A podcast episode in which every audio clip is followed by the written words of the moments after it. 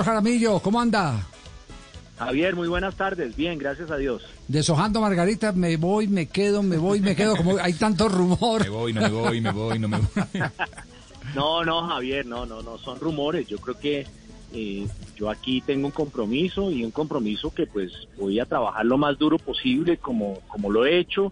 Eh, y creo que aquí este es un compromiso no solo mío, sino un compromiso de todos los actores del fútbol profesional, que entre ellos están los presidentes y los clubes eh, y creo que vamos a salir adelante de, momentos difíciles. Así que soy optimista y aquí estoy, Javier. Sí, eh, parece eh, o da la impresión, doctor Jaramillo, con todo respeto, que en la asamblea de la DIMAYOR los clubes están haciendo conciencia de que las luchas intestinas a nada conducen y que todos tienen que arropar al presidente para poder salir juntos de la crisis que vive el fútbol colombiano, que no es solo económica, sino de una enorme eh, credibilidad. Así es, Javier, no, pero definitivamente eso está pasando, eso toma tiempo. Yo creo que hay heridas que, que, que son difíciles de sanar, pero se están sanando. Eh, y lo otro es que yo estoy aquí haciendo un trabajo que el día que ellos consideren que no lo haga bien o que no es suficiente, yo no tengo ningún problema en dar un paso al costado. Ellos son conscientes de eso.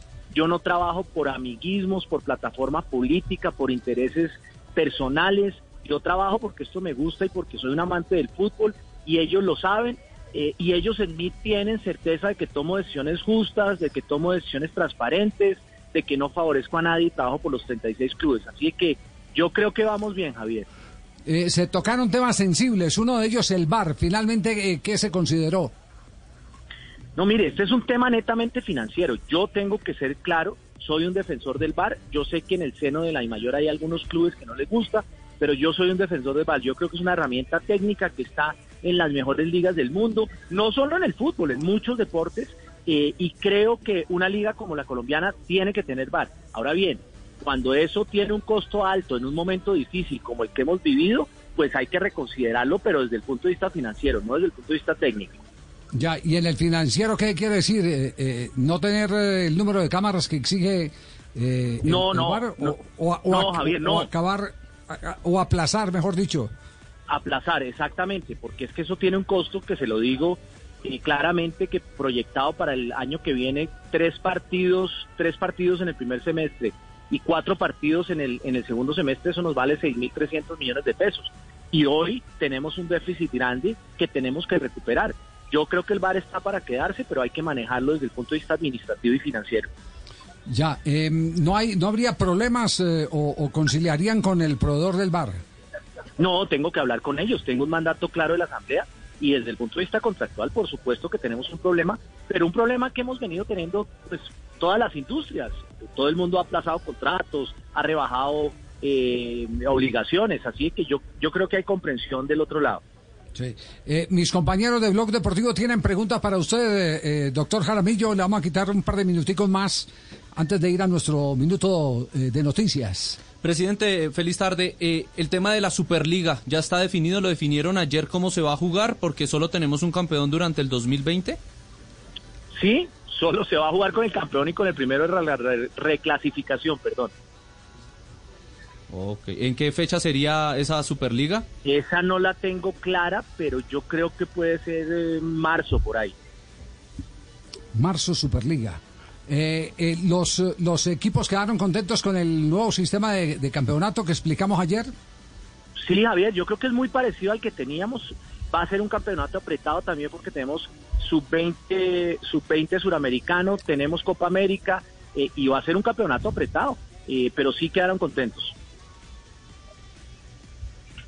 La pregunta doctor para, para eh, una claridad, ¿los equipos arrancan el 10 competencia con, con la Copa o la Copa va a esperar un poquito? No, yo creo que la Copa puede arrancar el 13 y la Liga y el torneo el 17. Liga y torneo el 17. Bueno, para que nos vamos, nos vamos programando. Fabio, desde Barranquilla. Sí, doctor Jaramillo, ¿se tuvo siquiera alguna consideración de poder continuar con la se jugó ahora eh, este año? ¿Hubo siquiera una consideración de la, liguilla de eliminados? Eh, ¿Hubo alguna consideración de que de pronto se pudiera seguir jugando? El, no, no, no, ni siquiera la discutimos, pero soy sincero, esa liguilla hoy, en estos momentos en que estamos viviendo, a mí me parece que salió muy bien, fue interesante desde el punto de vista deportivo, mantuvo el interés de muchos hinchas de equipos eliminados, así que esa liguilla para lo que hoy estamos viviendo salió bien.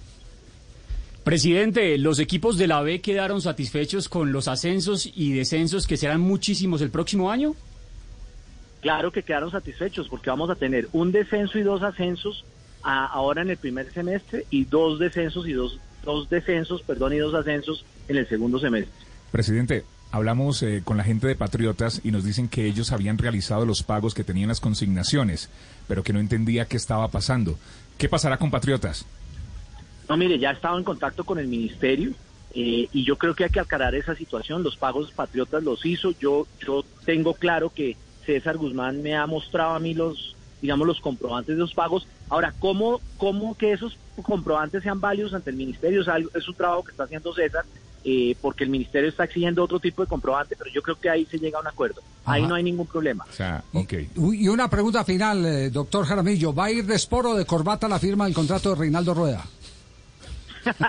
Buena pregunta, Javier. Todavía no, todavía, no me voy a vestir para eso. Ah, todavía no. ¿Qué, es lo último? Pero ya compró pinta, ¿cierto? No mire, no, mire, lo último es que el presidente Yesurún, por supuesto, está manejando eso. Tiene un quebranto de salud que no es menor, eh, tiene COVID, eh, se está recuperando, gracias a Dios, porque tuvo momentos difíciles. Eh, y yo creo que ahí vamos a seguir adelantando esa negociación. Perfecto, pero va por buen camino, consideran ustedes.